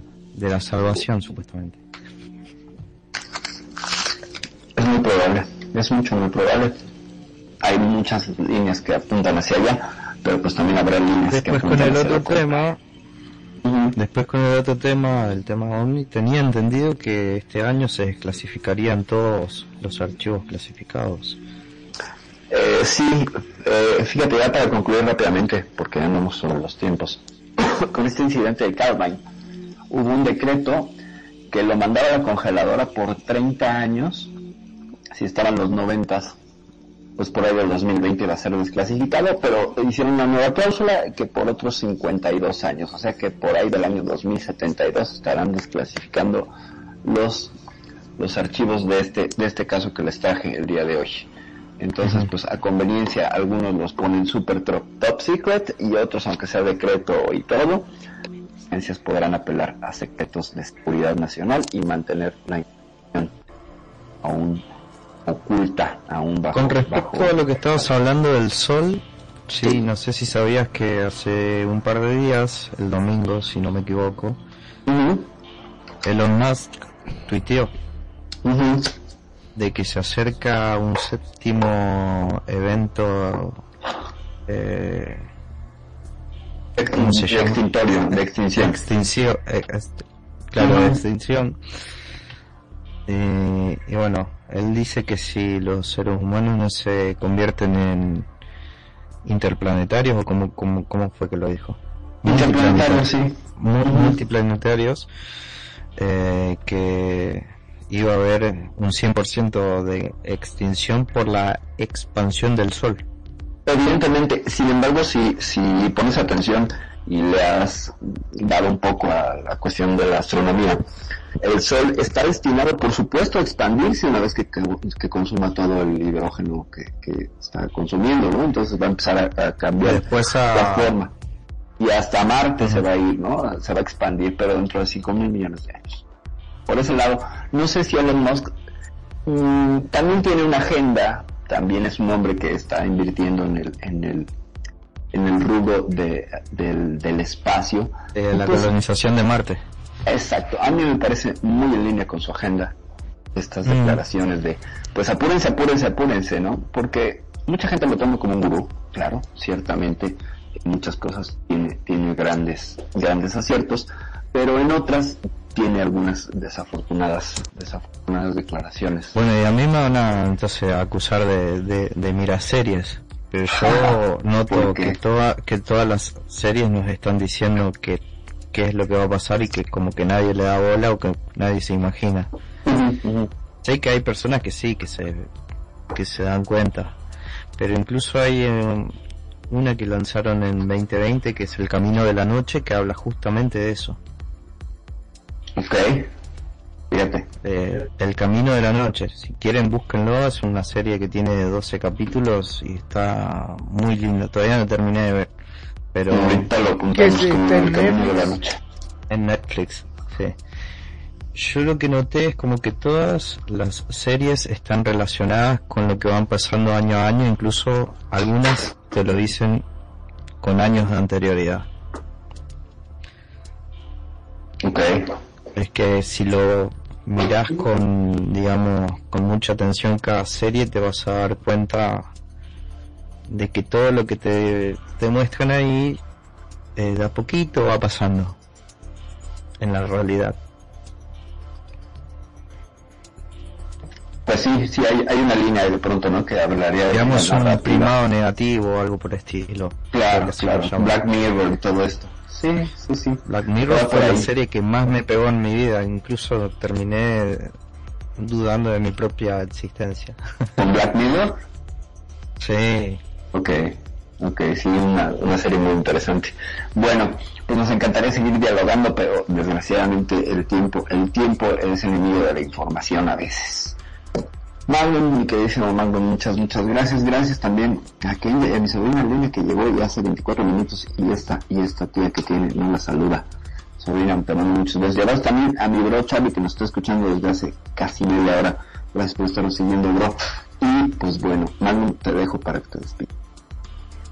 Claro que sí, la verdad que eh, estuvo más que interesante el tema de hoy. Este, bueno, está por demás decirte, este, Matías, que tenés las puertas abiertas acá de la radio como para que puedas volver este, en el próximo Euforia, que es el próximo jueves a partir de las 6 pm SL. Vamos a estar nuevamente tocando estos temas que veo que a vos te apasiona y entendés bastante sobre el mismo. O sea que estaría bueno volverte a tener. Y a todos los que se acercan a la radio y nos dejan su comentario y participan, gracias. Como así también a todos los que nos escuchan por los distintos medios, ya sea TuneIn, Evox, Anchor, este, Spotify y ahora también YouTube. Gracias. A todos muchas, pero muchas gracias por seguirnos, este, por hacer de Radio Consentido su radio. Como siempre digo, sean felices, el resto son solo consecuencias. Perry. Muchísimas gracias, Magnum. Muchas, muchísimas gracias por, por toda la producción, por acompañarnos por acá, por estar, estar siempre presentes. Y bueno, yo les agradezco, le agradezco también a Matías Cero, de verdad que sí te apasiona el tema y que los micrófonos de, este, de esta estación y de este, de este programa específico están abiertos cuando gustes. Casa, para tenerte de vuelta por acá, claro que sí. Y pues bueno, eh, mi queridísima Kunis, a Charlie que nos manda, manda fel- dice felicidades y, y saludos a todo el staff. Gracias Charlie por estarnos escuchando. Y ciertamente pues como dijo Magnum, síganos por todas, todas las redes TuneIn, Spotify, ahora en YouTube, un día después de la emisión del programa, ya nos pueden ver ahí. No hay video, pero sí hay fotos que ya tomamos sin seguimiento porque ocupamos un poco a los agentes secretos de Second Life y entonces, bueno, por ahí por ahí les tomamos fotos, pero no salen sus nombres. Entonces, si se quieren deslindar de estar en estos programas conspiranoicos, pues lo pueden hacer perfectamente y decir, ese no soy yo. Yo soy Perfidia Vela, desde la Ciudad de México. Me despido. Muchas gracias por acompañarnos en esto que es Euforia, Población Desconocida, Población por Conocer. Ya nos vamos. Nos vemos la semana que entra con otro tema sobre estos asuntos ufológicos y guapológicos próximamente. Gracias, ya nos vamos. Bye.